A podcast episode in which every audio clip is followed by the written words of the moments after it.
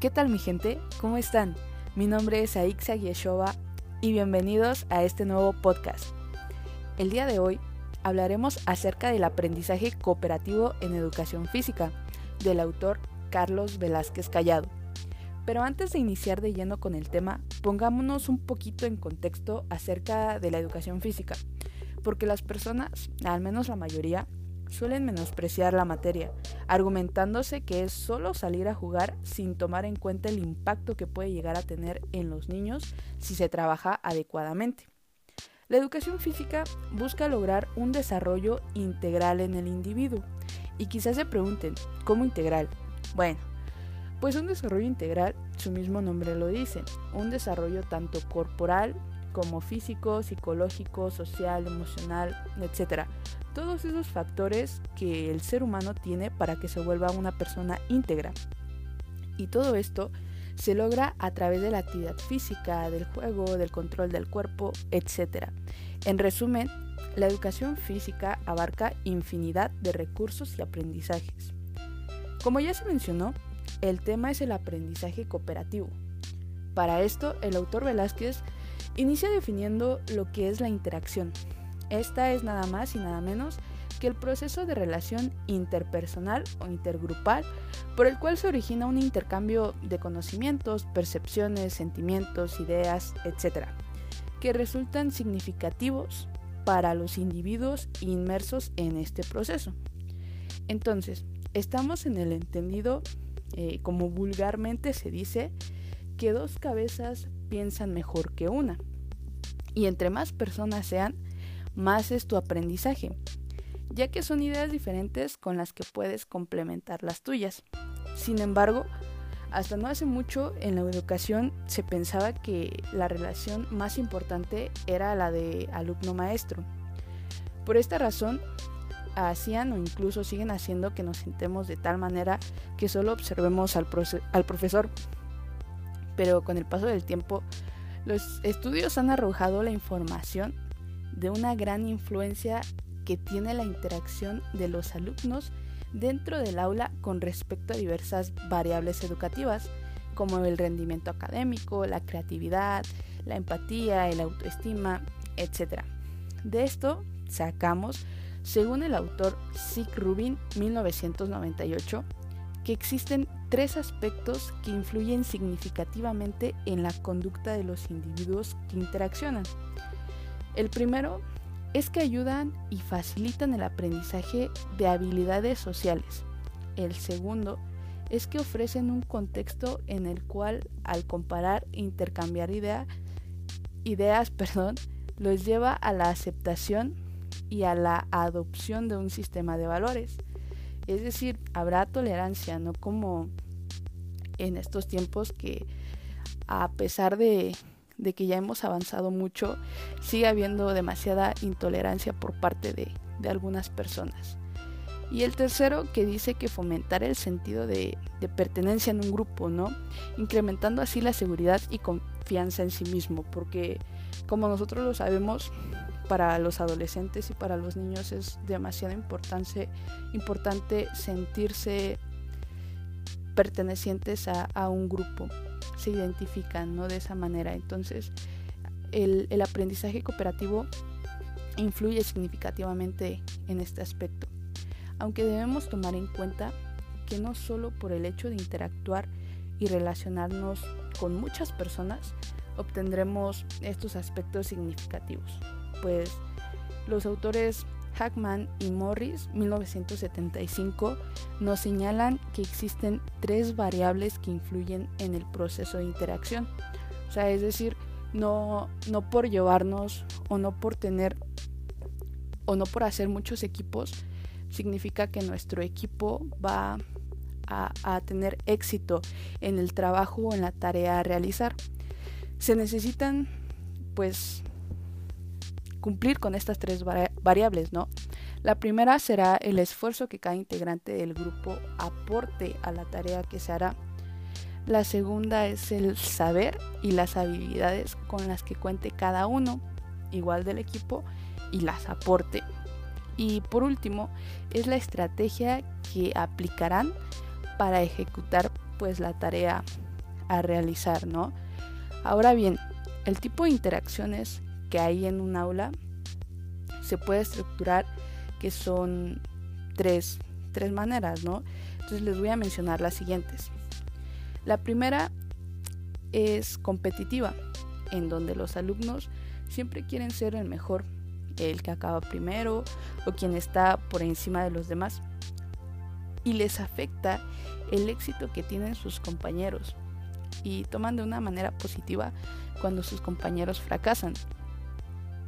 El segundo es el individualista, que no tiene nada de interacción eh, con, los, con sus compañeros, pues cada quien trabaja por conseguir sus propios objetivos, sin importarles el éxito de alguien más que pues el de ellos mismos, ¿no? Y la cooperativa, que es de la que estamos hablando precisamente, en donde los alumnos tienen objetivos en común, donde deben de trabajar en conjunto para lograrlos, y si uno fracasa, pues todos fracasan.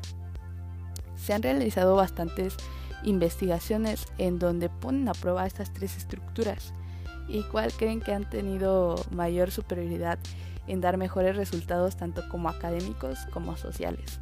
Sí, así es.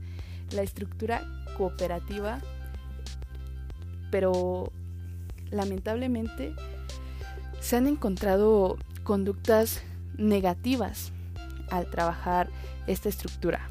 ¿no? O sea, en ocasiones, y supongo que a todos nos llegó a ocurrir en algún momento de nuestras vidas, que trabajando en equipo, de repente uno dejaba que los demás hicieran todo y se deslindaba de, del trabajo, y otros querían tomar el papel de líder, haciendo de menos a otros, o poniendo al resto del equipo solo a cargar la cartulina o, o dibujar, o nada más este pasar a limpio el trabajo para evitar, o sea, y para evitar esto, los autores Johnson y Johnson, 1999, nos aportan algunas condiciones mediadoras que se deben de tomar en cuenta para trabajar la estructura cooperativa.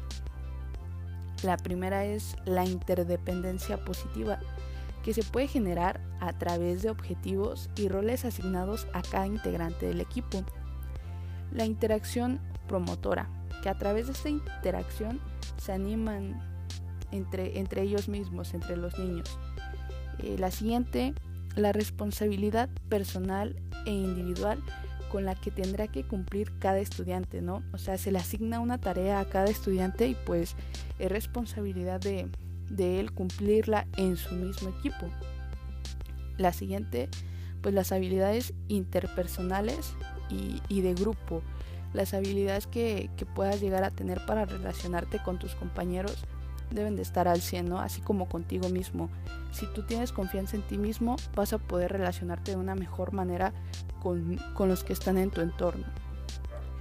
Y la autoevaluación, en donde cada integrante reflexiona de, pues, de su trabajo y, y de su desempeño, ¿no? Cómo ha sido en la clase, cómo ha sido en el equipo, y bueno, a través de esto se puede mediar esa parte de, de los pro y, y, los contra, ¿no?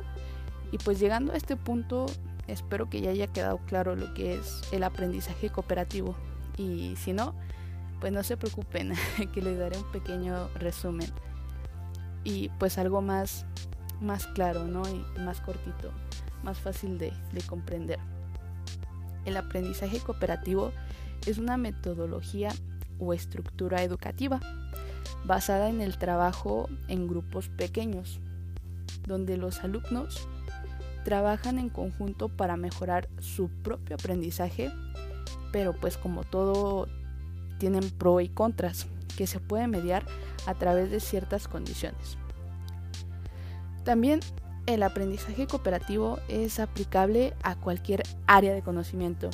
Entonces, pues por consecuencia de esto, en educación física podemos implementar esta metodología para el aumento de posibilidades de interacción e integración social, que es algo que, que pues trabajamos mucho en, la materia, ¿no? Y, y pues lo, lo que nosotros buscamos es que entre todo el grupo se lleve bien y que todo el grupo tenga esa capacidad de, de relacionarse ¿no? entre sí. También para favorecer a los aprendizajes significativos que tendrán los individuos a lo largo de su vida. Sabemos bien que nosotros como personas eh, en la escuela tuvimos bastantes aprendizajes significativos, ¿no? Que se quedan marcados y, son los que a veces en nuestra vida cotidiana nos, nos ayudan, nos sirven demasiado y pues son esos, son esos a los que ayuda a favorecer el aprendizaje cooperativo. Y por último, el desarrollo de la autonomía personal, la responsabilidad y la capacidad de trabajo en equipo, ya que hoy en día hay o habemos personas, porque me incluyo, que, que se nos dificulta trabajar en equipo debido a que no estamos acostumbrados pues a este tipo de aprendizaje, ¿no? Anteriormente en educación física se trabajaba mucho de una manera bastante competitiva, con los juegos competitivos y, todo esto, ¿no?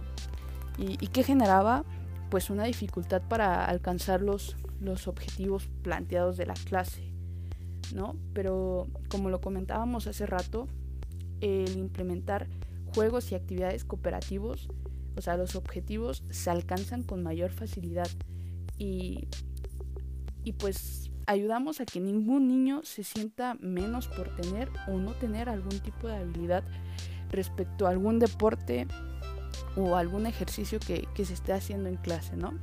Y bueno, gente, para finalizar con este podcast, quiero recalcar la importancia de la educación física. A través de ella nos volvemos personas con un desarrollo integral, así que démosle el valor que se merece. Así como el aprendizaje cooperativo, debemos ser más empáticos y aprender de las personas, porque cada persona es un mundo diferente, tan inmenso y tan brillante. Y bueno, Muchas gracias por escucharme. Y recuerden comer frutas y verduras, tomar agua y activarse siempre. Nos vemos. Adiosito. Adiosito, adiosito.